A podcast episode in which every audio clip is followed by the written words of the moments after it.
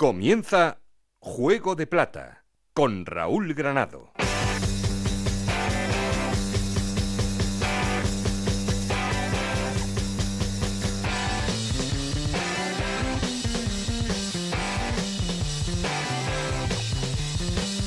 ¿Qué tal? Muy buenas, bienvenidos a Juego de Plata, el podcast de Onda Cero en el que os contamos todo lo que pasa en Segunda División.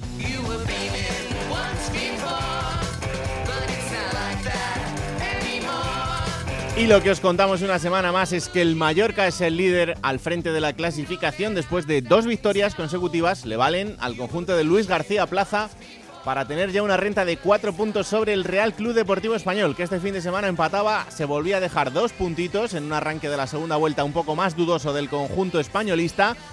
Y ahora mismo tiene a Almería y Leganés intentando el asalto a la segunda plaza.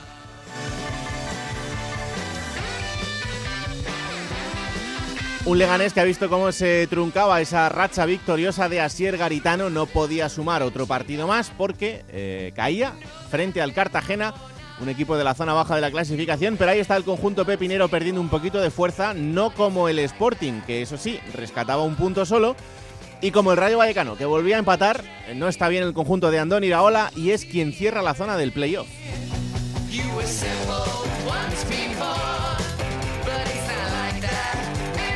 Por abajo siguen metidos en el jaleo Sabadell, Alcorcón, Castellón y Albacete, aunque esta semana con buenas sensaciones para el conjunto de Castellón, que es el único de los cuatro que ha ganado.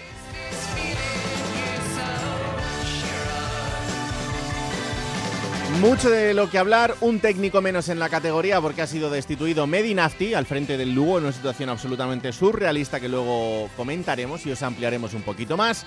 Pero ya sabéis que queremos seguir en contacto con vosotros y para eso tenemos un perfil de Twitter que es arroba juego de plata y un correo electrónico juego de plata gmail.com. Aquí conmigo está el auténtico cerebro de este programa, Alberto Fernández, con Ana Rodríguez en la producción, con Nacho García los mandos técnicos. No estoy solo porque... Esto es Juego de Plata, el podcast de Onda Cero en el que te contamos todo lo que pasa en Segunda División.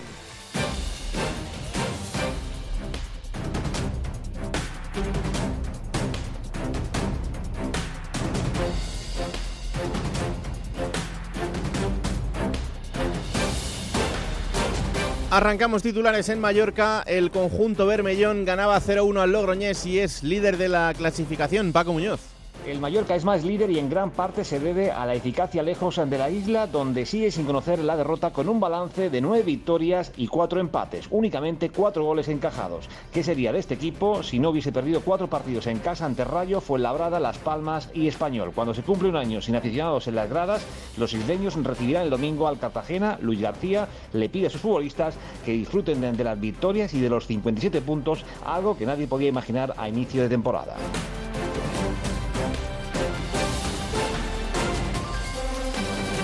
El Tenerife de Ramis sueña con llegar hasta el playoff y la verdad es que lo está haciendo bastante bien en los últimos partidos este fin de semana. Ganaba 3-1 al Alcorcón, Yendi Hernández.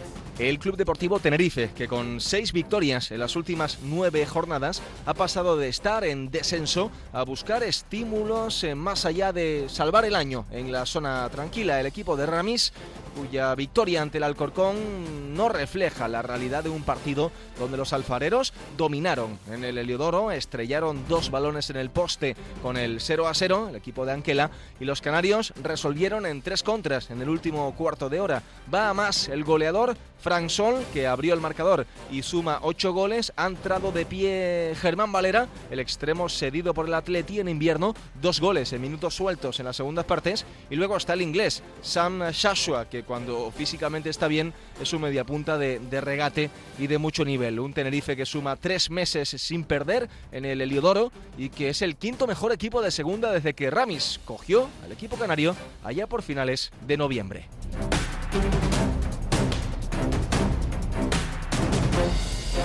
El Oviedo vuelve a ganar y pone tierra de por medio con la zona de descenso. Se alejan los fantasmas, ya están a 8 puntos. Chisco García. El Real Oviedo ha reaccionado a tiempo. 7 puntos de los últimos 9 disputados desde el regreso de José Ángel Ciganda tras superar el COVID-19. La última victoria frente al Zaragoza permite a los azules mirar la zona de descenso con 8 puntos de ventaja y todo ello a las puertas de un mes donde será exigente el calendario. El viernes visitan al Español, luego recibirán al Leganés y tendrán que jugar también en el campo del Mallorca Eso sí, con ese margen con la zona de abajo, miran más hacia arriba y son conscientes de que una buena racha ahora contra los rivales fuertes les puede acercar a la pelea por el playoff. Soñar no cuesta, pero nadie se lo exige. Sueñan también en Cartagena, donde este fin de semana volvían a ganar y con esta victoria salen de los puestos de descenso. Victorio de Aro. Pues aquí en Cartagena la afición está recuperando la ilusión por el equipo. Los albinegros vencieron 1-0 a Leganés, han salido de puestos de descenso y se han convertido en una nueva versión. Eso sí, después del extenso mercado de fichajes y de la llegada de Luis Carrión al banquillo.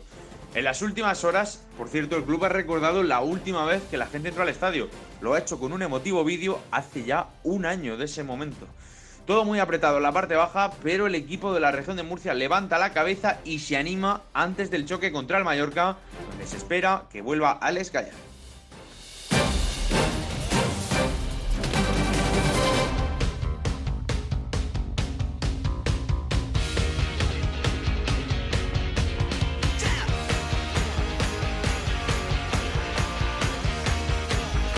Este programa 360 lo primero que hacemos es poner en orden resultados y clasificación. Hola Ana Rodríguez, ¿qué tal? Muy buenas. Muy buenas Raúl, resultados de la jornada 27 en esta segunda división que comenzaba con el empate a cero entre el Sabadell y el Albacete. 1-0 ganaba el Cartagena al Leganés. Empate a 1 entre el Rayo Vallecano y la Ponferradina. 4-1 la victoria del Almería ante el Lugo. 4-0 ganaba el Castellón a Las Palmas. 0-1 la victoria del Mallorca ante el Logroñés. Empate a 1 entre Fuenlabrada y Girona. Empate a 1 también entre el Sporting de Gijón y el Español. 3-1 la victoria del Tenerife ante el Alcorcón, 1-0 ganaba el Oviedo al Zaragoza y 1-0 también la victoria del Mirandés ante el Málaga. Con estos resultados, Mallorca sigue líder con 57 puntos, segundo es el Español con 53, los dos en puestos de, ascenso directo, Almería con 52 puntos, Leganés con 49, Sporting de Gijón con 47 y Rayo Vallecano con 42 puntos jugarían esos playoffs por el ascenso, séptima es la Ponferradina con 41 puntos, octavo el Mirandés con 40, noveno el Girona con 38 puntos, décimo el Tenerife con 36 puntos, un décimo el Oviedo con 35 puntos, los mismos puntos que tienen Fuenlabrada y Las Palmas, decimocuarto es el Málaga con 34 puntos, decimoquinto el Lugo con 33, decimosexto el Logroñés con 30 puntos, decimoséptimo el Cartagena con 28, decimoctavo el Zaragoza con 27 puntos y en puestos de descenso Sabadell también con 27 puntos, Alcorcón con 26, Castellón y Albacete con 25 puntos. Soy una persona muy observadora y yo sé eh, en los momentos en los que, es que mejor no decir en los que nada. Ana ¿no? Rodríguez hay que darle paso, eh, ser muy, muy conciliador, eh, estar muy tranquilos, tener la mente fría porque... Mente fría, sobre todo mente fría. Mente fría, efectivamente. porque Vienen semanas de mente fría. Está la cosa como para no, no, no tocarle mucho las narices. Yo lo digo por si la gente en estos días os la encontráis por la calle y le pedís alguna foto o algo, que, que tengáis cuidado. Tengáis No, cuidado esta no es el semana. momento, no es el momento. Es el momento. A ver si vienen épocas mejores. Remontaremos. Venga. Hola Alberto Fernández, ¿qué tal? Muy buenas. Hola Raúl, ¿qué tal? Pues eh, muy bien, esperando a que me digas los cuatro nombres del fin de semana para ti. Antes quiero decirte que ha sido la jornada de los penaltis. Sí. Ha habido ocho penaltis y lo mejor de todo, bueno, lo mejor es lo peor, es que se han fallado la mitad. Y alguno no pitado. Luego vamos a Y alguno no pitado, de verdad, en también, los sí, sí, no sí. pitados y, y en esos titulares de robo y esas cosas. Bueno, ¿no? bueno, bueno, bueno. Eh, cuatro nombres que, bueno, eh, algunos son acumulativos, ¿no? Por ejemplo, el Javi Puado, el nombre de Javi Puado, que hizo el otro día buen partido contra el Sporting, pero venía ya jugando últimamente bien.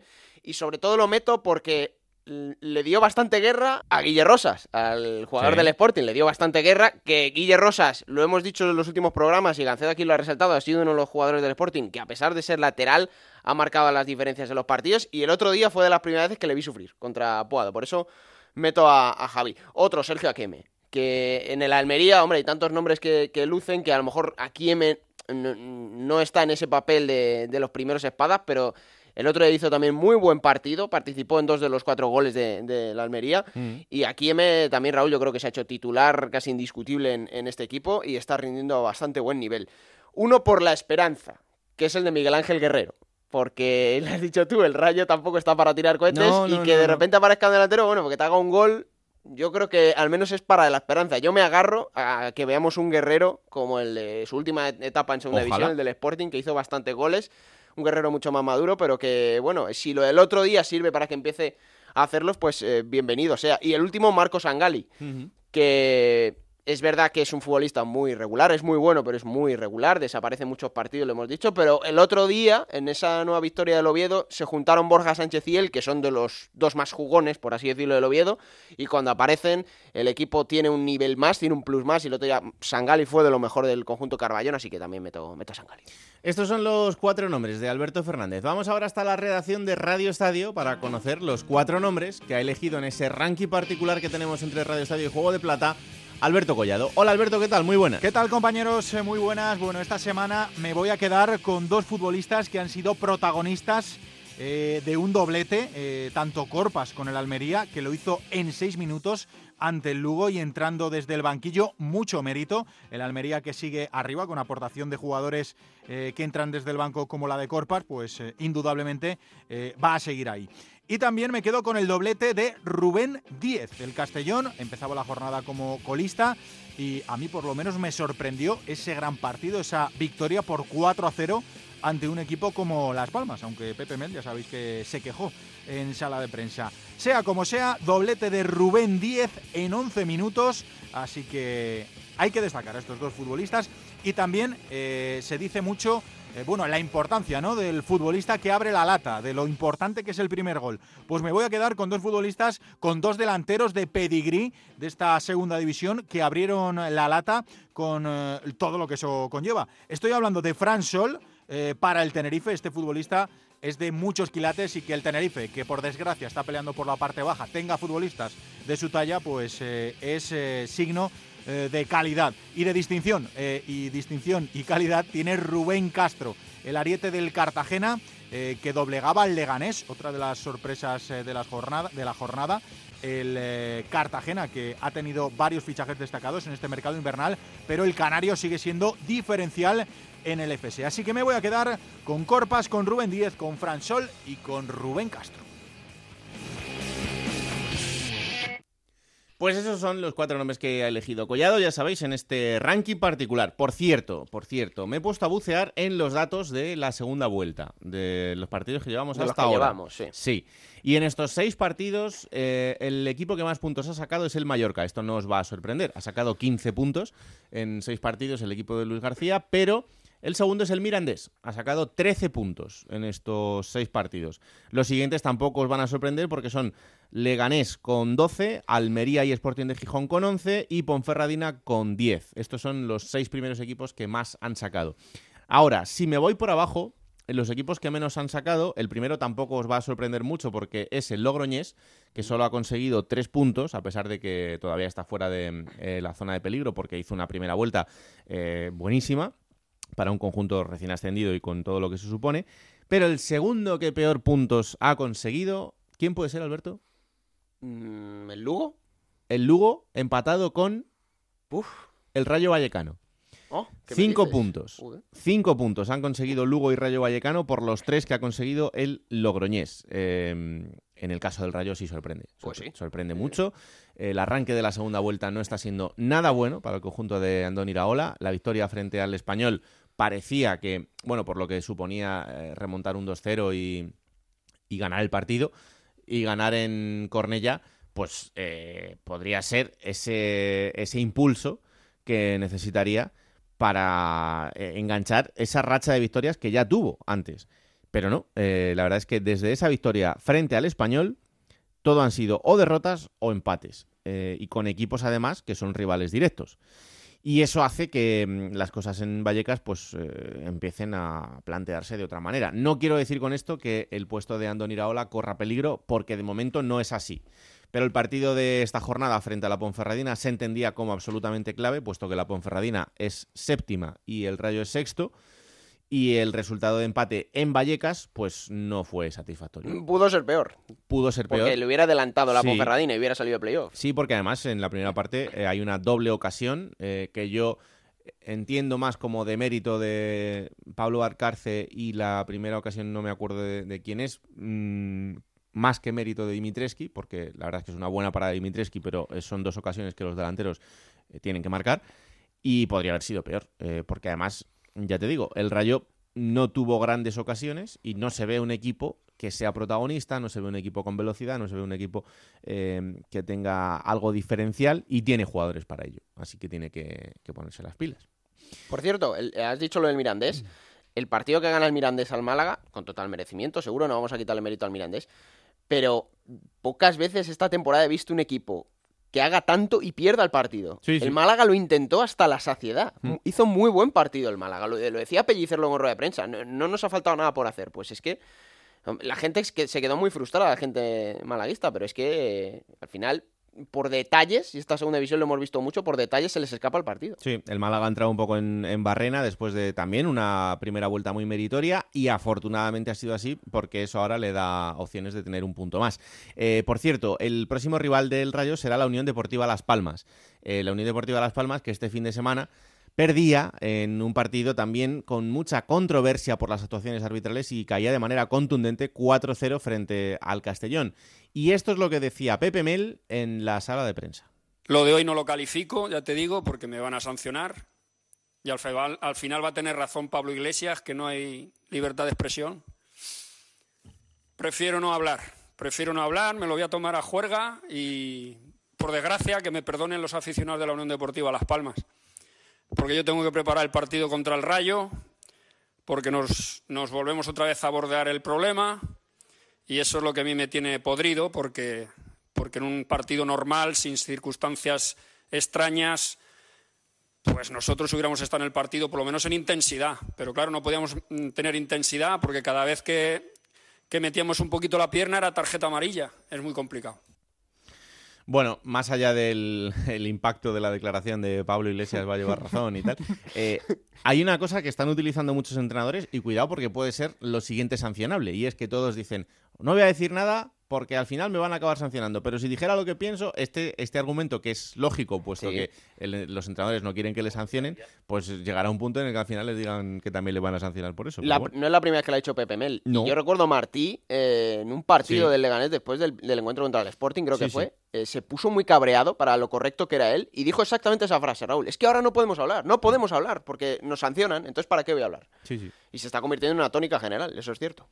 Bueno, vámonos hasta Almería porque el conjunto almeriense tenía por delante un partido complicado frente al Lugo, no ya por el partido en sí, que también, sino porque venía de esa racha de dos derrotas consecutivas y necesitaba eh, de una manera acuciante volver a sumar los tres puntos para seguir enganchado en esa, en esa zona clasificatoria. Juan Antonio Manzano, ¿qué tal? Muy buenas. Hola, ¿qué tal? Raúl Alberto, muy buenas. Eh, la victoria fue contundente porque ganaron 4-1 al Lugo, pero, pero era muy necesaria para espantar esos fantasmas de las dos derrotas. ¿eh? Sí, sí, además el, el, término fantasma lo utilizó el técnico en la rueda de prensa previa al partido.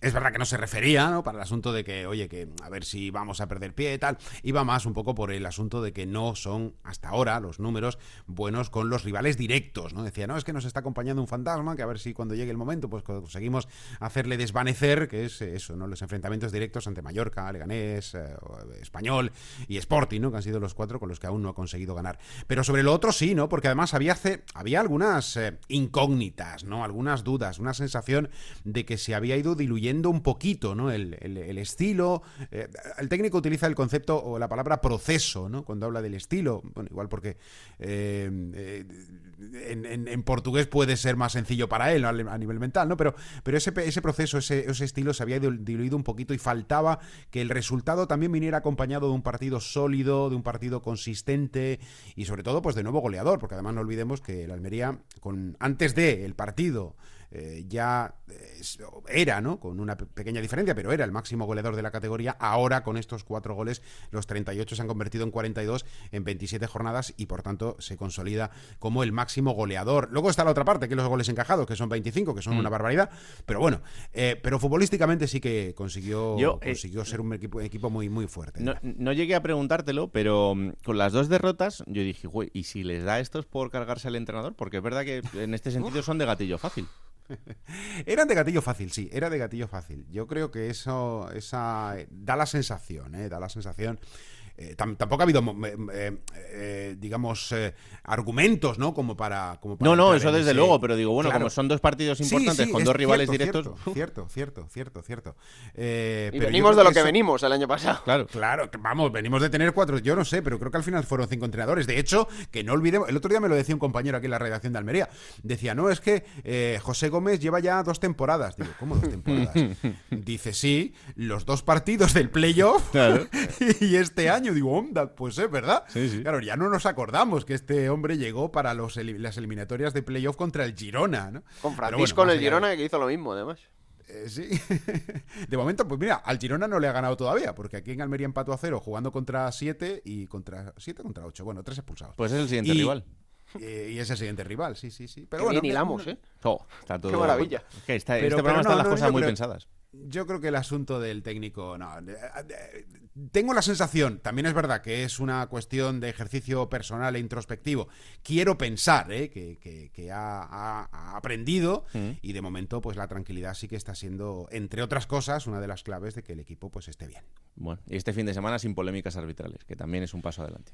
Eh, Ojo, bueno, ojo. sí, claro, no. A ver, 4-1 polémicas, no. Manzano, ¿en serio? No, no, no, no, por el resultado no, pero claro, vamos a ver, polémicas arbitrales, ¿qué son polémicas arbitrales? Pues detalles donde puede haber eso, polémica, donde Sí. puede haber diferencias de opinión. A ver, eh, con el 1-0 hay un penalti que el colegiado pita, eh, a Cediano Monestillo eh, de, sobre Sadik, Mm. eh, perdón, sobre Akeche, es que claro, la jugada afecta a Sadik, pero no era él. Es un penalti que hay sobre Akeche y que es un claro penalti. Pero claro, el VAR revisa de dónde nace la jugada, que es en una acción donde Sadik va a rematar, antes de que termine el balón en Akeche, va a rematar y cuando remata no llega a rematar porque el defensor saca el balón en la misma línea de gol y cuando eh, va a poner el pie en el suelo, golpea, bueno, golpea, pisa un poco el gemelo del defensor. Se revisa y consideran que ese penalti se anula porque hubo falta de Sadik y bueno, ha habido cierta, eh, cierta polémica un poquito. Y luego en el área del otro lado es una acción justo al contrario, es una acción que no se pita una mano que existe de Ivanildo tras un córner, en un remate también, una cosa que le encoge la mano, pero es verdad que le pega en la mano Sí. y no lo pita y luego revisa al bar y lo pita, con lo cual no ha sido polémica, pero bueno, ha habido sus cosas, que los tres primeros, bueno, que las tres primeras acciones de la primera parte de peligro real en las dos áreas fueron tres penaltis y dos se modificaron con el bar, eh, cuidado que también hay lo suyo, Creo pero que, poquita cosa. creo que el árbitro al que más le han pitado los oídos este fin de semana ha sido Barón Aceitón, ¿eh? Sí, por lo que sea. Por lo que sea, Por ¿eh? lo que sea, sí, sí. o sea, sí, que en ese manzano creo que se ha superado otro árbitro de otro partido. No, no, no, sí, sí, aquí hoy no nos podemos quejar demasiado. Bueno, demasiado no, nada, o sea, quiero decir demasiado no, nada. Al final, las dos jugadas que pita y que el bar le da la vuelta, uno lo pita y, y lo, y lo anula, el otro no lo pita, pero al final sí, hay argumentos más que suficientes como para que esas eh, decisiones finales eh, sean perfectamente justificables. ¿eh? No, no, no voy a que ha habido errores, al contrario, que bar ha aparecido y ha habido su rollito. Bueno, pues ahí está el Almería que vuelve a ganar y vuelve a engancharse a un puntito del español y a cinco del Mallorca. Lo siguiente, Girona-Almería. Eh, lo contamos. Un abrazo muy fuerte, Manzano. Venga, un abrazo, chao, chao. Adiós, Rubiner. Eh, vamos hasta Lugo, porque el equipo rival del Almería en ese partido fue el Lugo y terminó con la destitución de Medinafti, pero incluso no pudo ni siquiera llegar a sentarse en el banquillo. En fin, una situación bastante surrealista de un fin de semana eh, de estos que a veces ni nos los creemos cuando lo contamos eh, en la radio. Compañero Juan Galego, ¿qué tal? Muy buenas. Hola Granado, ¿qué tal? Muy buenas. Vamos a ver si ponemos en orden esta situación. ¿Cuándo empieza el jaleo en, en Lugo? Bueno, eh, el jaleo empieza primero por los últimos resultados, en donde, bueno, como bien sabes, eh, Nazi comenzó francamente bien la, eh, su, su periplo en el Lugo con una serie de victorias que enseguida subieron al equipo a la parte media alta de la clasificación, pero lo cierto es que desde que empezó este año 2021 el Lugo pues tan solo ha ganado un partido, lo hizo contra el Tenerife a finales de enero y a partir de ahí todo fueron derrotas y todo fueron y todo fueron empates.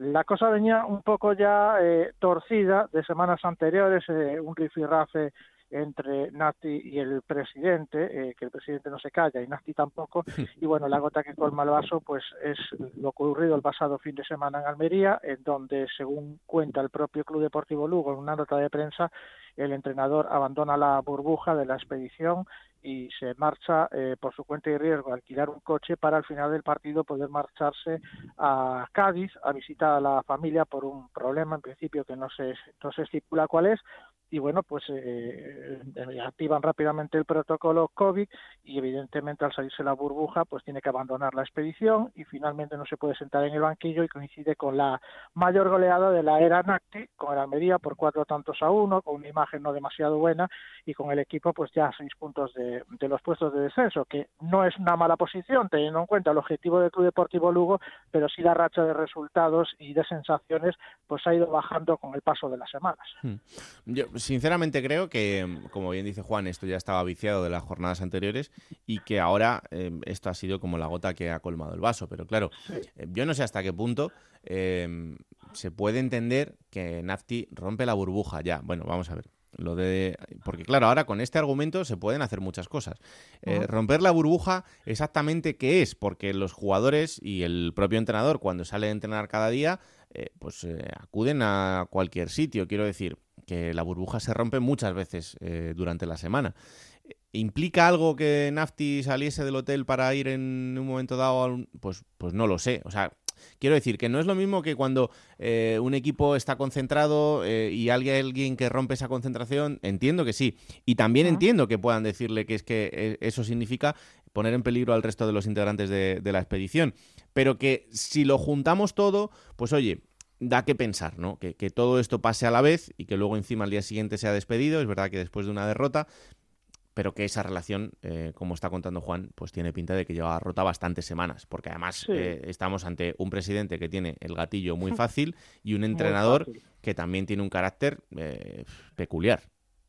Sí, la verdad es que sí. Eh, hay que recordar eh, que Nafti ya es el segundo entrenador de Lugo esta temporada, que en la jornada 5 ya destituyó a Juan Fran, que había culminado una temporada anterior espectacular, en donde Lugo estaba prácticamente descendido, al final lo salvó y no aguantó ni cinco ni cinco jornadas. Eh, Tino Saqués, desde que está en el club, eh, pues ya lleva, quiero recordar que son 10 entrenadores en, Sí, sí. en menos de cinco años. Una barbaridad. Entonces, entonces eh, eh, va a seguir, pues digamos un poco eh, esa progresión que, que desgraciadamente pues se ha, se ha puesto el, el presidente de Lugo y Mm. ahora pues toca buscar eh, algún sustituto. eh, hay muchas quinielas. El mejor colocado parece Luis César que retornaría al Lugo. Hombre, en el que, volvería a en el casa. que- Sí, eh, además eh, Luis César coincidió que en la temporada que estuvo en el Lugo fue el que mejor clasificación obtuvo y Mm. finalmente se marchó porque creo recordar que una oferta del Valladolid que económicamente superaba la del Lugo e incluso Tino Saque se había enfadado porque se bueno entendía que, que Luis César lo había dejado tirado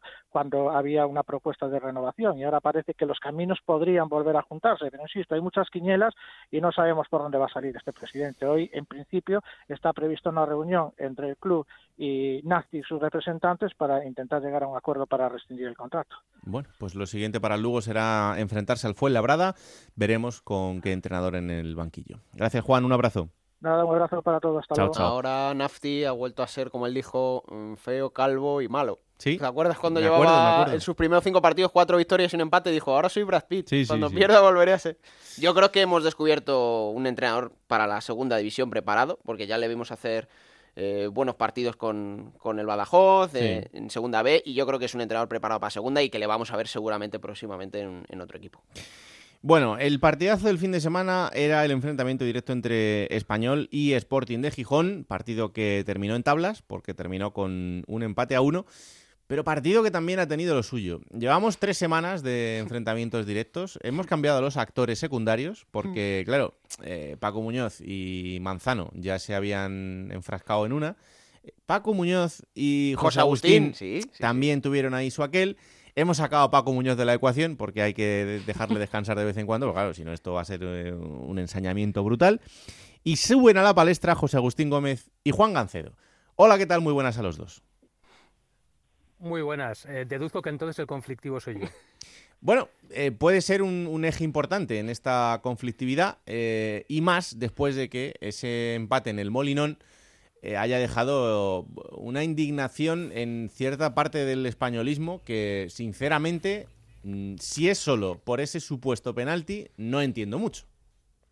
Sí, principalmente es por esa acción de penalti, porque además en el bar hay un viejo conocido del español que ya ha tenido algún que otro problema con el club blanquiazul por sus decisiones en el bar, que es el señor Aceitón, el colegiado balear. que el club eh, mm, dicen que ya pidieron a la federación que no se lo volviera a poner en ningún partido, pero la federación ha hecho oídos sordos. Eh, por ejemplo, después del partido, la MAE eh, escribió una carta que es la Asociación de Pequeños y Medianos Accionistas del Español, que en realidad es un porcentaje muy pequeño porque la mayoría casi total la tiene Chen Jiansheng, escribía un comunicado en el que pedía autoexigencia porque si tenemos el presupuesto más alto, pues hay que quedar primeros de esta liga y subir directamente, y también rebeldía ante las decisiones eh, de los estamentos federativos. el club dice que ha protestado, pero que ahora se siente con menos eh, fuerza, que se siente menos escuchado, con menos peso federativo que en el pasado. Juan Gancedo, ¿qué tal? Muy buenas. Hola a todos, muy buenas, compañeros. A esta gente que dice que le mandan cartas a la federación para que no les pongan un árbitro. ¿Tú qué te parece el tema? tuviera que mandar el Sporting cartas a la federación por cada árbitro que no, que no quiere, estaba todo el día en correos, en la oficina de correos. Pero, a ver, eh, yo sinceramente creo que el español en este caso tiene pocos motivos para quejarse sobre el partido del otro día. Yo creo que todas las acciones en las que interviene el VAR, salvo esa del posible penalti de Gaspar Campos a Oscar Gil, que se ve a cámara lenta y parece que es muchísimo, pero que el árbitro, yo estaba en el campo y lo vi perfectamente, estaba a un metro de ellos y ve claramente que toca balón. Eh, pero bueno, es discutible porque ya sabes que en el bar te ponen la, imagen a cámara lenta y parece que eso fue tremendo. Hmm. Bueno, ahí es la única duda donde podría interpretarse en un sentido diferente al que fue, pero en todo lo demás cuando intervino el bar yo creo que benefició al español. Es decir, en la acción del 0-1 está en el límite Pedrosa cuando centra y está en posición correcta y por lo tanto el bar le da la razón al árbitro, el gol es legal.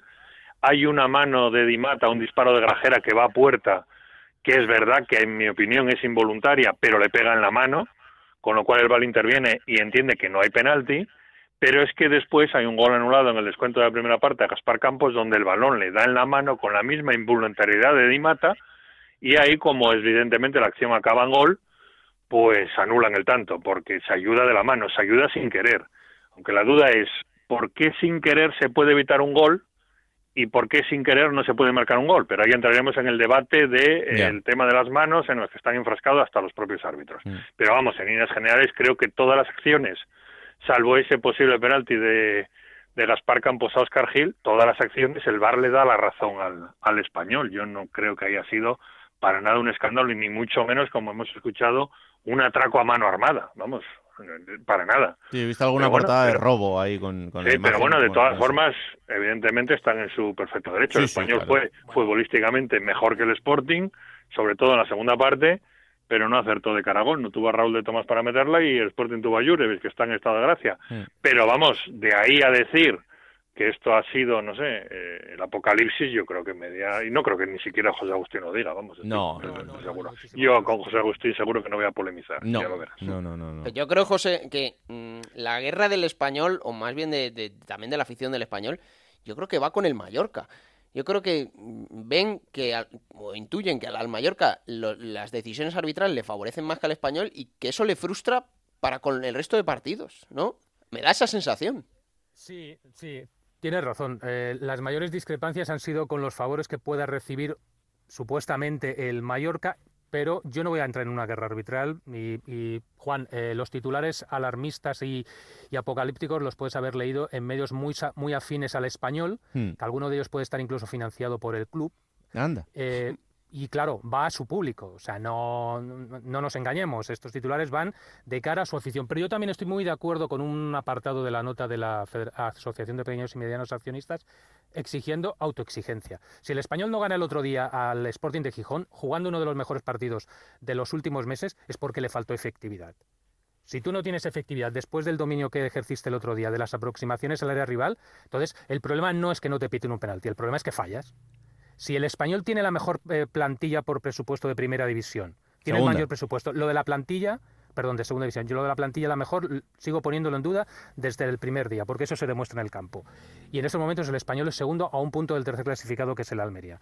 Por lo tanto, si el problema del español es los árbitros, apague vámonos. El problema del español es otro problema y no es un problema de árbitros. Puede haber una circunstancia excepcional en un partido puntual, puede haber 20.000 cosas, pero el español con su potencial no puede excusarse en los árbitros si no está primero ahora mismo en, la categoría. ¿RDT cómo está? ¿Tiene para mucho? Pues eh, vamos a esperar. Eh, el club sigue con su campaña de oscurantismo. Eh, yo sé que tiene una, unas molestias en el, en el lateral externo de la rodilla. Sabemos cómo es Raúl de Tomás, cómo se cuida, cómo le gusta estar al 100% para, para no recaer en, sus lesiones. Lo hemos visto en el Rayo Vallecano y lo hemos visto también en el Real Club Deportivo Español. Por lo tanto, yo la incógnita de Raúl de Tomás para el próximo mm, viernes frente al Lugo la mantengo, hasta que el club no nos quite la razón. Mm. Eh, Juan, vi a un Sporting algo gris eh, el otro día. ¿eh? Sí, en la segunda parte sí. En la segunda parte fue el Sporting de toda la temporada. En la primera yo creo que fue un pelín mejor que, que lo que hemos visto últimamente. Yo creo que Gallego salió a por el partido en la primera parte y cuando vio que no se podía poner por delante, en la segunda quiso guardar lo que tenía. Pero es lo que está haciendo el Sporting todo el año, sobre todo guardar lo que tiene y más ante un rival como el español. Eh, si es verdad que si el Sporting hubiera ganado se hubiera puesto a tres puntos de ascenso directo, pero hubiera sido yo creo un espejismo. El Sporting yo creo que no está para pelear por el ascenso directo y Gallego en la segunda parte mandó al equipo 10-15 metros más atrás y dominó el español pero sin sin quedar tampoco ocasiones. Es lo que lo que va a ser el Sporting seguro, es que no tiene más, es que no puede hacer nada más David Gallego con la plantilla que tiene, bastante está haciendo. ¿Me permitís una defensa de David Gallego? Sí, hombre, claro. Mm, yo a David Gallego lo conozco de, su etapa aquí en el Español y he visto jugar a sus equipos. Eh, el perfil de los jugadores que tiene en el Sporting para lo que él ha hecho en el Español es totalmente distinto. Y lo que dice Gancedo, eh, David Gallego se está adaptando a la plantilla que tiene para sacar los mejores resultados. Eh, yo creo que con otro perfil de jugadores veríamos a, los equipos de David Gallego que él ha tenido siempre a sus órdenes en el Real Club Deportivo Español y que son equipos que hacen un fútbol vistoso, que están metidos en el campo contrario, que están muy bien posicionados sobre el terreno de juego y que es un fútbol muy atractivo y un fútbol de buscar constantemente la portería del rival. La cuestión es los jugadores que tienes y si el entrenador es capaz de adaptarse. Yo creo que David Gallego se ha adaptado a lo que tiene a día de hoy en el Sporting de Gijón y eso lo ve mm, más Gancedo que conoce esta plantilla de hace años. Hoy tiene al Sportingismo enamorado. Eh, Gallego. Hombre, como para no.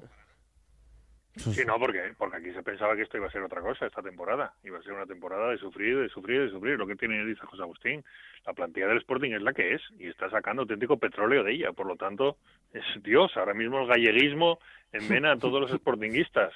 Pero sí es verdad que yo creo que su propuesta futbolística seguro a lo mejor el año que viene si hay un traspaso, soluciona el tema económico, puede hacer fichajes, etcétera, etcétera, se va a ver un equipo muy diferente. Pero es que ahora si no tienes extremos que desborden y que encaren, pues no puedes atacar por banda. Si no tienes juego asociativo, pues no puedes eh, tener el balón. En fin, el Sporting está eh, muy por encima, eh, digo clasificatoriamente hablando, de sus posibilidades futbolísticas.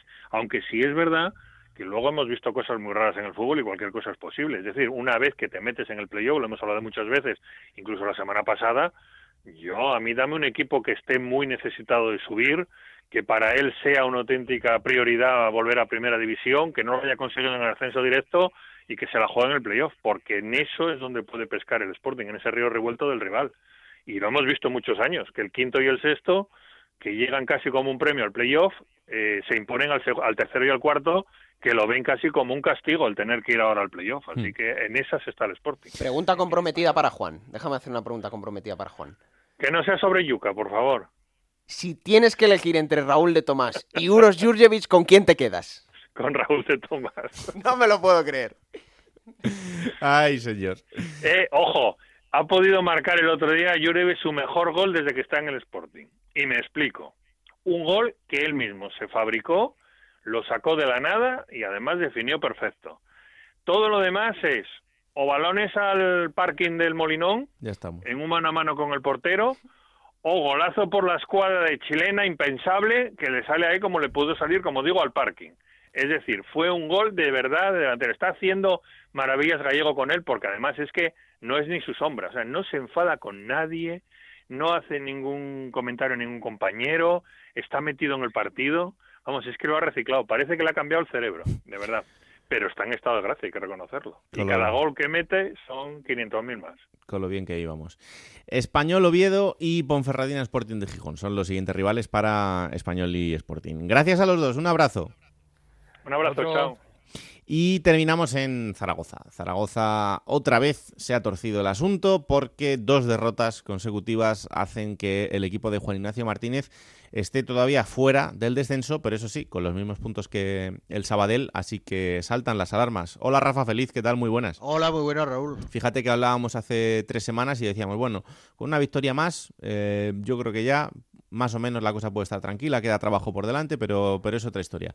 Pues dos derrotas y otra vez con todo por hacer. Oh, las alertas rojas han saltado otra vez en Zaragoza y no veas de qué manera, porque la gente está muy enfadada con el equipo, porque está viendo que se le está cayendo el equipo allí. Si lo tenía parecía controlado en la, hace tres cuatro semanas, pues en las últimas dos jornadas, sobre todo con la derrota ante el Corcón y Oviedo, pues han saltado, como dices, las alarmas en Zaragoza y hay una gran preocupación de cara al partido del sábado ante el Tenerife, porque además de la baja de Francho Serrano, muy importante, ¿quién se lo iba a decir al Zaragoza? Un chaval de 19 años que este año ha llegado de la cantera y que está haciéndolo bastante bien, será baja por, por el motivo del COVID, pero además a ello hay que añadir la de Íñigo Eguaras, que vio la quinta cartulina una vez acabado el partido ante el Real Oviedo por las protestas al colegiado y que le van a impedir estar también presentes en ese encuentro y claro, Jin ya no sabe qué hacer. Ayer subió al primer equipo a un canterano Castillo que juega en el filial para que ocupe esa plaza porque evidentemente cuando un técnico hace eso y teniendo en cuenta que no hay más lesionados que Javi Ross de larga duración cosa curiosa también, porque el club no ha dicho nada, nunca se sabe por qué está de baja, pero de momento no cuenta para nada con el equipo, eso quiere decir que está lesionado, no va ni convocado ni, absolutamente nada, y la verdad que hay una gran preocupación en la afición, sobre todo del Real Zaragoza, por ver qué puede pasar con este Real Zaragoza y aquí los medios de comunicación escritos se habla de si seremos un caso con perdón parecido al Deportivo La Coruña y la gente está muy muy enfadada y sobre todo muchísimo más preocupada con el futuro del Real Zaragoza. Em, hay una cuestión que le hemos hablado ya alguna vez y es los minutos del Toro Fernández y los minutos de Iván Azón. ¿Por qué crees que esto no cambia? Porque yo es que de verdad que por más que me esfuerzo en intentar verle algo al Toro Fernández es que no le veo nada. No, no, es que no hay absolutamente nada, pero el tema es de contrato, que tiene que jugar sí o sí, y por lo tanto sigue haciéndolo. En el caso de Maquia pasaba exactamente lo mismo, pero ya ha cumplido, parece ser, esos minutos que exigía la Juve para cederlo al Real Zaragoza y por ese motivo pues ya juega muchísimo menos en el equipo de lo que lo hacía habitualmente. Por lo tanto, están cogidos por esos contratos de cesiones y hay que sacarlos sea como sea. Incluso, como decías, por delante del chaval de, de Azón que por lo menos pelea, lucha, no deja un balón por perdido, pero cuando entra Gaby Fernández, pues desgraciadamente no ha marcado. debemos ser el único club de Europa que los tres delanteros que fueron fichados con esa misión, Bukic, eh, el caso de, de Gaby Fernández y, y Alex Alegría, que no han marcado ni un solo gol. Alex Alegría llegó en el mercado de invierno, pero es curioso que ninguno de los otros hayan marcado ni un solo gol en lo que va en lo que va de temporada. Los entrenamientos, desgraciadamente, no se pueden ver porque siempre son a puerta cerrada y además está el tema de COVID, pero yo creo que ni en los entrenamientos han marcado un gol.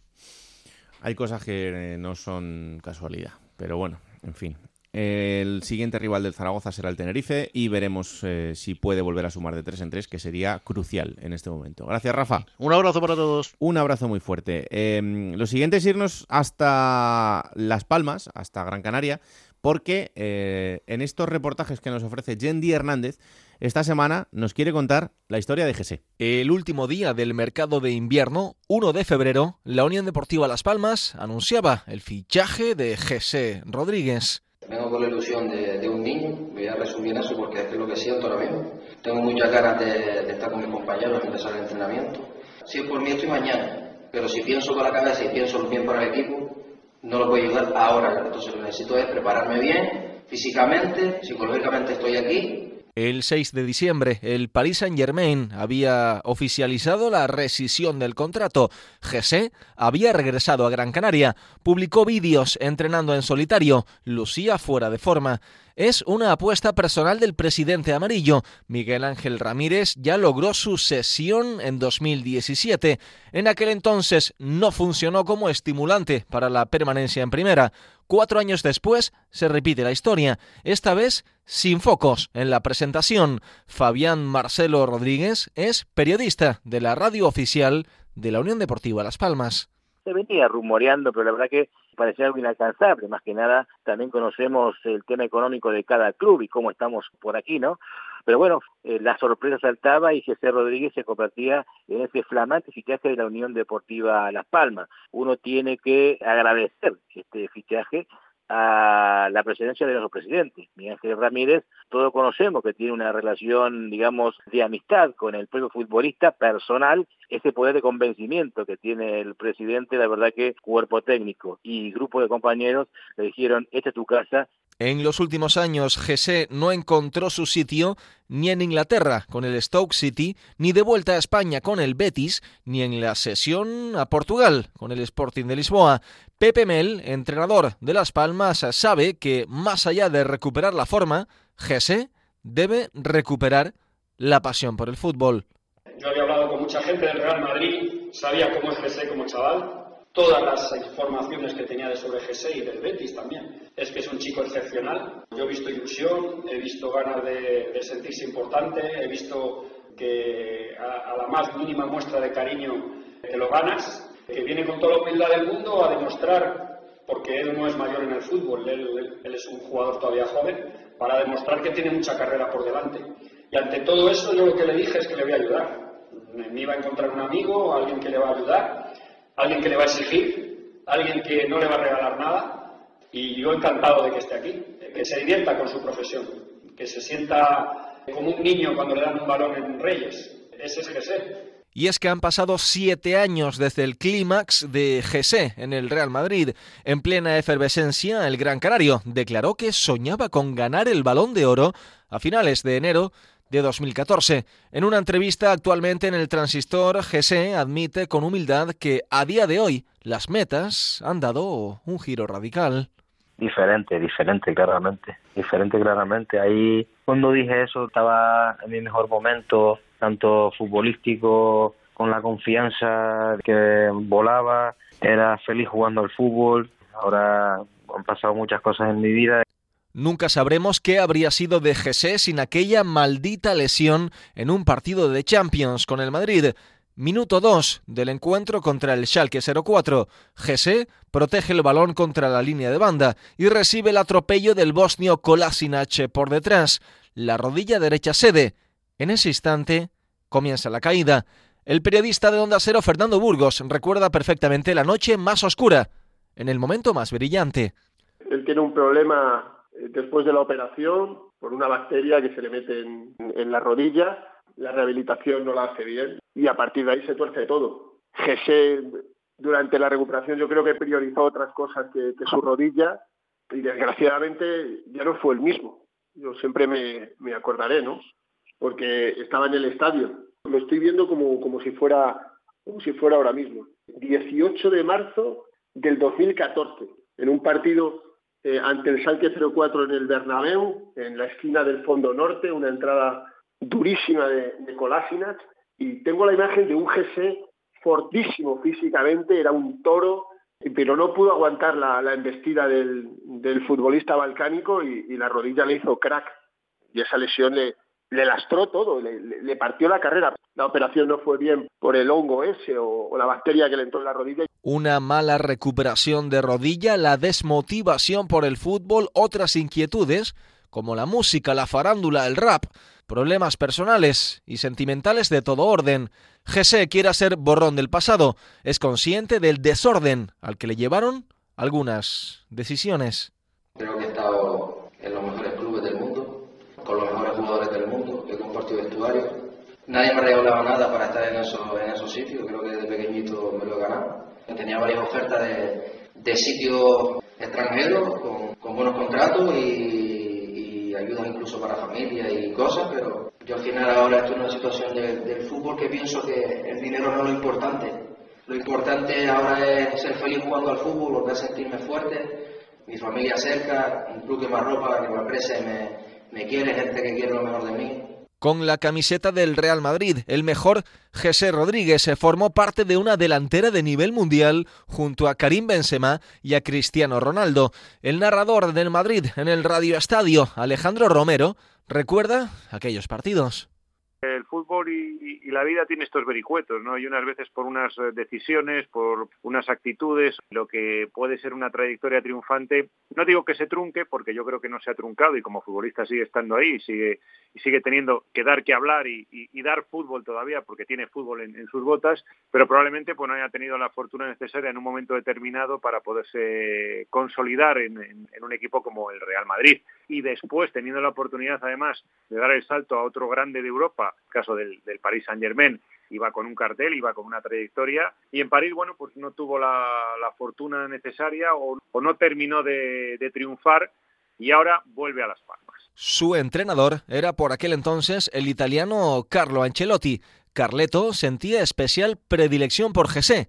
Así lo relata Fernando Burgos ya consolidado en el primer equipo. Ancelotti contaba mucho con él. Hubo unas declaraciones de, Ancelotti donde llegó a decir, con Jesé sano, la liga hubiera sido del Real Madrid. Porque además tenía minutos de calidad, porque siempre que salía lo hacía bien, porque cuando jugaba de titular también prendía, marcó en estadios importantes, su primer gol lo, marcó en el Cano, marcó en Valencia, era un futbolista que se lo estaba creyendo y, el Madrid tenía en la delantera grandísimos jugadores. Él estaba compitiendo con Cristiano Ronaldo y, con Karim Benzema y con Ángel Di María. Era un futbolista que, que le hubiera jugado su primera final de Champions en aquel 2014, que se la ganó al, Atlético de Madrid en, en Lisboa, y él hubiera jugado, yo estoy convencido que hubiera jugado la final de la Champions. El GC más sincero, más humano y más natural se abrió hace unas semanas con José Ramón de la Morena, un diálogo abierto más que una entrevista. Si las cosas cambian, la confianza en las personas también lo hacen. Yo ahora necesito volver a ser feliz, porque llevo un tiempo que no soy feliz porque no he jugado. Personalmente has cambiado también, Jesse. Te han pegado cornadas en el alma, en el corazón, y eres otro. Claro que sí. ¿Más desconfiado? Mucho. ¿De quién te fías? de mí mismo. ¿Nada más? No, hombre. No, hombre. Depende, depende. Vamos a hablar de fútbol. No, hombre, no, sí, estamos hablando de fútbol, pero quiero saber cómo, cómo estás por dentro. Ah. Sabes que te tengo aprecio y, Sí, estoy bien, yo te lo, agradezco, pero estoy bien, estoy bien, estoy con fuerza, con ganas. En este momento, hagamos un paréntesis para regresar al momento de la inocencia, a los campos del fútbol canario, al José Rodríguez eh, Niño, que el presidente del Huracán de Las Palmas, José Ramón Navarro, recuerda como un chico muy tranquilo. Lo descubrí en un partido del barrio del Pilar porque un cliente mío me dijo, oye, mira, que en el Pilar hay un 9 que es bastante buen jugador. Efectivamente, yo me fui un sábado, el equipo del Huracán jugaba posteriormente, yo anteriormente me fui a verlo directamente a él y la verdad que me sorprendió la estatura, la velocidad, el tiro a puerta, era un matador, coincidió con Icardi que jugaba en, vecindario, que hoy actualmente está jugando en el PSG. Ya yo me moví, le pedí permiso a la presidenta del Pilar, que todo fue amabilidades, hablé con el padre, era un jugador con una capacidad impresionante de matador, matador delantero centro, no le tenía miedo a ningún defensa, iba con una capacidad de jugar con los dos pies, un chiquillo bastante tranquilo, bastante tranquilo. Ese que nunca destacó por ser un buen estudiante, acabaría siendo máximo goleador en la fábrica del Real Madrid. Fernando Burgos lo seguía de cerca. Pues era la joya de la corona. Él llegó al Real Madrid con 14 añitos en el 2007 y el Madrid le, fichó porque vio en él vio en él un jugadorazo, un diamante en bruto. En Valdebebas entró en la fábrica y fue quemando etapas a un ritmo vertiginoso. Era el niño mimado de la, de la cantera del Real Madrid, el que todo el mundo veía como futurible crack del primer equipo. Se le cuidaba, pero como pocas veces se ha cuidado a un futbolista en la cantera blanca. Ya retirado de los eh, despachos eh, futbolísticos, eh, José Ramón Navarro fue dos años directivo de la Unión Deportiva. Han pasado décadas, aunque no las suficientes para hacer memoria, sobre todo en su etapa de presidente del Huracán, en los días en los que, preguntando por su ojito derecho GC, recibía llamadas del fútbol nacional. El español y el Barcelona estaban interesados por él, A mí me ha extrañado todas estas situaciones que han salido, pero bueno, también hay que entender que esa edad, cuando está en el Madrid, con el dinero que, que ganaba eh, anualmente, pues bueno, si no estás preparado en esa situación o te deja de aconsejar, pues la verdad que es un poco complicado. Yo me acuerdo que fuimos a un torneo a Barcelona y en un partido el tío metió ocho goles. Y los catalanes que estaban viendo le dicen, bueno, ¿y este niño? ¿Y este niño? ¿Y este niño? Era una, una liga que se jugaba, Icardi, que jugaba en la zona sur, y GC, que jugaba en la zona de la capital, a ver qué metía más goles. En las selecciones de infantiles, pues los dos se hinchaban a meter goles. En algunos testimonios de estos últimos años, GC ha recriminado el vacío de algunos de sus antiguos compañeros. Tal vez tenga motivos. Sin embargo, será más útil recordar aquellos días de juvenil centrado en el balón y mantener buenas relaciones con el vestuario. Él tuvo muy buena amistad con casi todos, por no decir todos, ¿eh? ahí estaba Álvaro Morata, ahí estaba Alex Fernández y Nacho, su hermano, eh, Dani Carvajal, Lucas Vázquez, que todos tuvieron una magnífica relación con, con sabiendo lo que era Jesse, que era, un jugadorazo.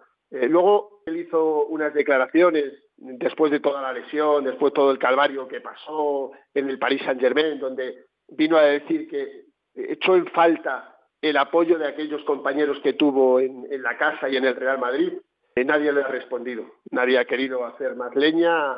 Él se quejó amargamente de que le faltaron amigos a su alrededor para superarlo, pero por ejemplo, él tuvo siempre el apoyo, porque era vecino suyo en la finca, en Pozuelo del Arcón, en Madrid, de, Álvaro Arbeloa. El día, por ejemplo, que se le quemó el estudio de grabación, Arbeloa estaba allí y le echó, y le echó una mano. Y ahora las grandes preguntas. ¿Será Las Palmas su sala de recuperación? ¿Encontrará Gese en su Gran Canaria natal el acomodo para volver a volar? A Alejandro Romero le gustaría narrar partidos con el Gran Canario, de vuelta en campos de primera división. Que en Las Palmas tiene un reto personal por volver a España y volver a, su casa y luego tiene también eh, las cualidades necesarias para poder triunfar y aportar al equipo canario lo que tiene ganas de entregar es un futbolista que es internacional, a nadie se lo olvide. Entonces, bueno, tiene una trayectoria indiscutible, tiene condiciones indiscutibles y en Las Palmas viene unas ganas, estoy convencido, va, va a volver a, a poder brillar con luz propia como en su día lo hizo, con destellos, porque no llegó a, rematar, pero con unos destellos que le marcaron como un futbolista magnífico. En su día el Real Madrid cobró por él 20 millones para que se marchara al, al PSG, al Paris Saint Germain, y tuvo la oportunidad también en el, en el primer equipo, y en el primer equipo tardes de triunfo, pero tardes también grises y luego también la desesperación de no tener una continuidad, porque en el Real Madrid eso es muy complicado. La historia de Jesse cuenta las grandezas, las miserias y el lado eh, más olvidadizo del fútbol, aquel donde una lesión lo cambia todo, el que no entiende de pasados, ese fútbol donde las cosas corren a velocidad de vértigo, la misma rapidez con la que un día el canario José Rodríguez despertaba devoción en las gradas del Santiago Bernabéu. Plata o plomo. Soy el fuego que arde tu piel. Miedo me da porque se está frotando las manos. Voy a empezar por la plata. Sí. ¿Eh? Vamos a ser buenos. La plata mm, escogida a Uros Jurjevic. Anda. No, pero porque pasamos muy por encima de, no, Uros Jurjevic está haciendo buena temporada. Es que lleva 17 goles. Sí, sí, sí. Es que además el otro día hace el gol del empate. Yo creo que cuando peor estaba el Sporting, en el momento que más lo necesitaba y sacando un punto contra un rival de los que tiene arriba. Para mí tiene muchísimo mérito lo de Jurjevic. Claro, buena parte de ese trabajo que hay detrás lo tiene, tiene culpa Gallego, pero para mí ha sido el mejor porque ha decidido el que en teoría es el partido de la jornada, ¿no? Y ese punto que saca para el Sporting eh, con una gran temporada que está haciendo la plata para, para Jurjevic. ¿Y el plomo? El plomo, aunque nos tenemos que ir al viernes, pero eh, se lo voy a dar por primera vez al Pichu Cuellar. ¡Hombre! Claro, es que no está bien. No, está, bien. Y desde que ha llegado Garitano, es el único que ha mantenido el nivel de cuando estaba Martí, es decir, malo. Y el otro día tiene una acción que le puede costar un gol con el empate a cero hace luego un penalti tonto, que lo falla Rubén Castro, pero hace un penalti tonto, y en el gol de Rubén Castro vuelve a fallar, en el rechace que se la da a los pies para decirle prácticamente que la metiera. ¿Le cuesta al partido al Leganés la acción de Pichu Cuellar? Sí. ¿Está haciendo una temporada regular? También, pero yo creo que el otro día fue su peor partido de toda la temporada, así que el plomo va para Iván el Pichu Cuellar. Vaya por Dios. Yo pensaba que jugaba ya en el Valladolid.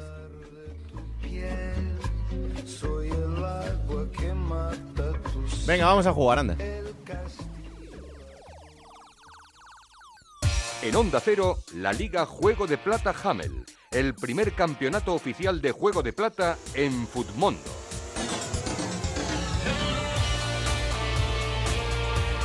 Y lo primero que hacemos, como siempre, es irnos a la redacción de Fondo Segunda para que Dani Soriano nos cuente lo mejor y lo peor del fin de semana. Hola Dani, ¿qué tal? Muy buenas. Muy buenas chicos, ¿qué tal? Bienvenidos una semana más a lo peor y lo mejor de la Liga Smartbank en Mundo. Y casualmente esta jornada, esta jornada número 27 nos deja lo mejor y lo peor en el mismo partido, en el Castellón Las Palmas. Así que empezamos por el lado beneficiado y nos vamos con el MVP, que es Rubén Díez. 22 puntos para el mediocampista del Castellón en esa victoria por 4 a 0 frente a la Unión Deportiva Las Palmas. De esos cuatro goles, dos fueron obra del capitán del Castellón y asistió además en el 2 a 0 a Jorge Fernández. Una actuación inconmensurable ante la que nada pudo hacer la Unión Deportiva Las Palmas, menos aún después de la expulsión de Sergio Araujo, que es el peor jugador de esta jornada con menos 5 puntos. Una doble expulsión en apenas 3 minutos le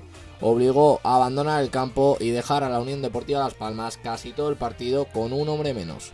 Ya sabéis, como siempre, estamos en Twitter, arroba juego de plata. Ahí nos podéis dejar vuestro mejor y vuestro peor jugador de esta jornada número 27 de la Liga Smartbank. Nos vemos muy prontito con más puntuaciones, ¿eh? que la liga no acaba. Chao, chao. Un abrazo, Dani. Eh, 67 puntos hecho esta semana. Cuidado, eh. ¡Uy! Cuidado. Los mismos que yo. Mira, para que veas. Exactamente los mismos, Raúl. ¿Eh? Ahora es cuando te digo que tengo al Pichu Cuellar en el 11. Anda. No, no, no, no, no, no. Tengo a Dani Jiménez. 67 puntos gracias, entre otras cosas, a los 20 que me ha dado Corpas, Sí. a los 15 que me ha dado Randy Enteca y a los 11 de Jurjevic, porque la media del resto del equipo es penoso. Claro, tengo 5 del Leganés, pues perdieron, evidentemente. Cayeron. Eh, por ejemplo, el que ha ganado la jornada, Juan María Bajo Flores, 106 puntazos, claro.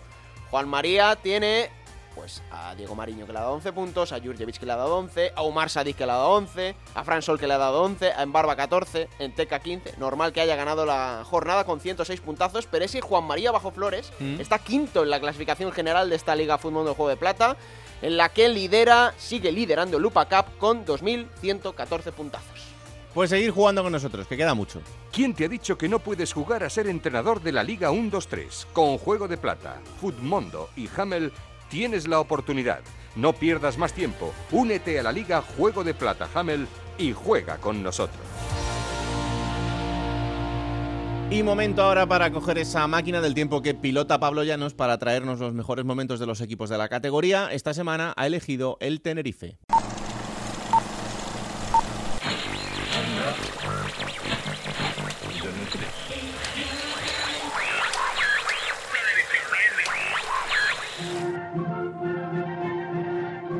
29 de octubre del año 1996 en España. La actualidad pasa por las tensiones del gobierno de Aznar con varios de los gobiernos autonómicos como el navarro o el catalán, además de por las revueltas entre jóvenes y policía en el barrio gótico de Barcelona, así como por el brote de legionela en Alcalá de Henares. Fuera de nuestras fronteras, los campos de refugiados en Zaire y las fricciones entre Cuba y Estados Unidos centran todas las miradas. Además, George Michael es número uno en todas las listas musicales con su sencillo Spinning the Wheel. Sin embargo, en una isla de nuestro país la actualidad no pasa por todo esto, sino que el principal foco es un estadio de fútbol, en concreto el estadio del Club Deportivo Tenerife. El Eleodoro Rodríguez López, allí la Lazio visita al conjunto canario en la vuelta de los 16 avos de final de la Copa UEFA. El Club Deportivo Tenerife llega en un buen estado de forma. De la mano del técnico de Manju Heinkes, los canarios están novenos en liga después de 10 jornadas.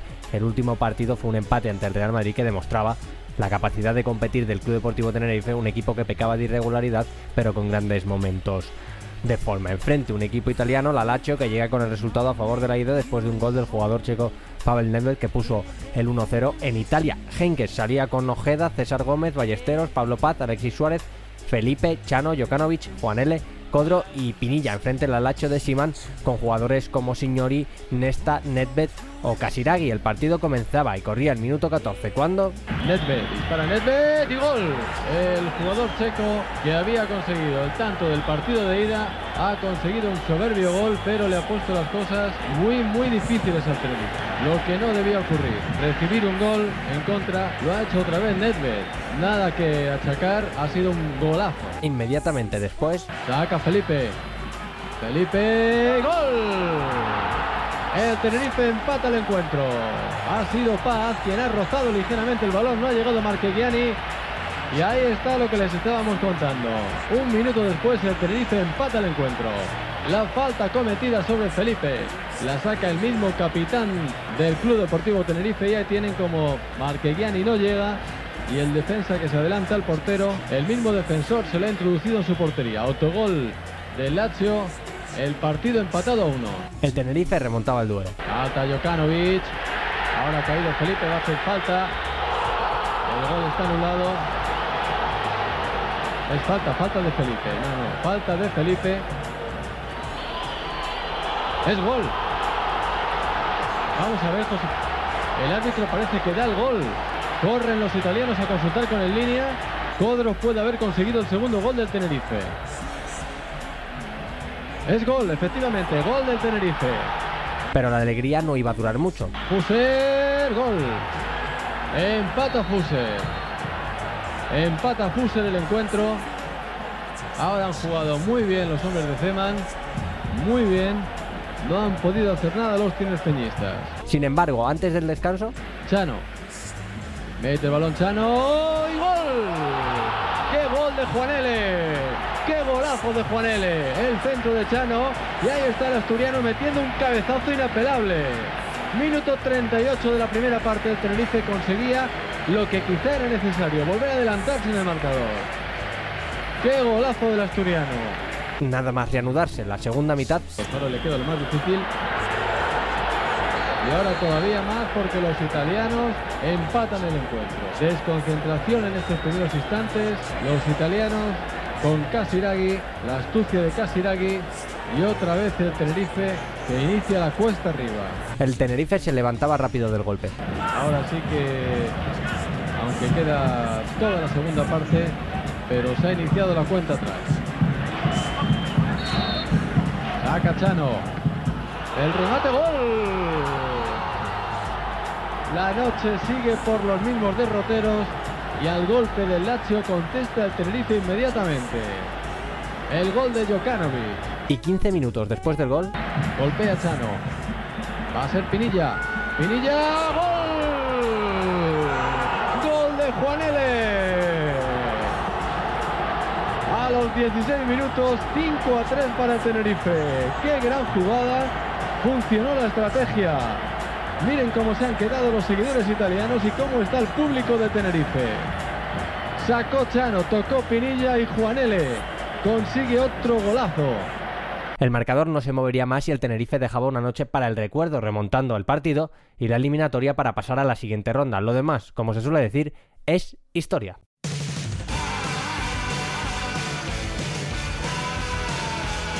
Vamos a por la próxima jornada, será la número 28. Y que va a arrancar el viernes, Raúl, con un partido en Cornellá a las 9 de la noche, Real Club Deportivo Español Real Oviedo. Para el sábado a las 4 de la tarde, Real Zaragoza Tenerife.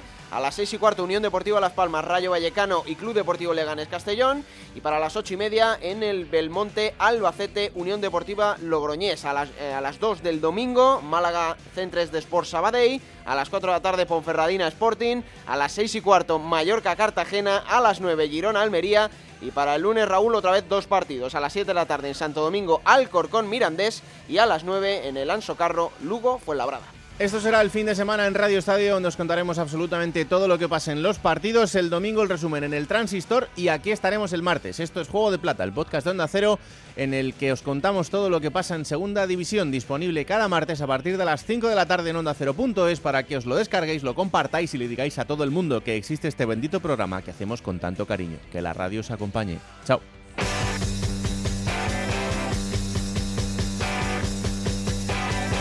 Raúl Granado, Alberto Fernández, Ana Rodríguez. Juego de Plata.